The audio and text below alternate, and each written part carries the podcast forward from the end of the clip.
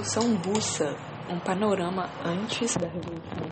A Rússia, ela vivia um momento muito difícil com a dinastia Romanov no comando fazia muito tempo, uma sociedade agrária, civil e mercantilista, o que ocasionava, claro, um atraso econômico em relação ao resto da Europa e em relação ao resto do mundo. É, Nicolau II foi o último czar, que era o nome dos reis monarcas, ele tentou uma modernização, mas relativamente, mesmo sendo muito violento, ele tentou de certa forma modernizar, abrindo ao capital estrangeiro e a surgimento de indústrias, mas isso abriu espaço para a criação de movimentos operários, como o Partido Operário Social Democrata é, Russo. É uma posição que queria uma revolução socialista e ele, dividi, ele se dividiu em bolchevique e menchevique. Os mencheviques eles queriam uma democracia você passava por um capitalismo e depois você tinha uma revolução. Já os bolcheviques queriam uma ditadura imediata, é, uma ditadura do proletariado e tomar uma revolução armada, e é isso aí.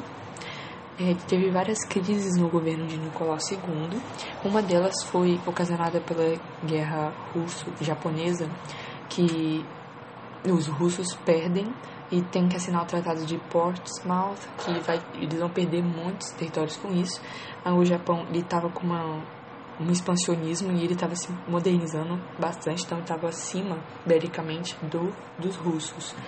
É, isso ocasionou muita miséria e morte e houve até um ensaio revolucionário em 1905, com Domingo, Domingo Sangrento, Encoraçado Potemkin e a Greve Geral.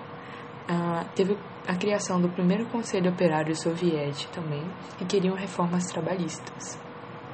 Na manifestação de outubro, é, eles queriam encerrar o absolutismo, é, tiveram várias manifestações e o Kizar fez esse manifesto de outubro, não manifestação, manifesto de outubro, que ele promete encerrar o absolutismo, fazer uma constituição e a convocar é, eleições para uma assembleia é, para um parlamento.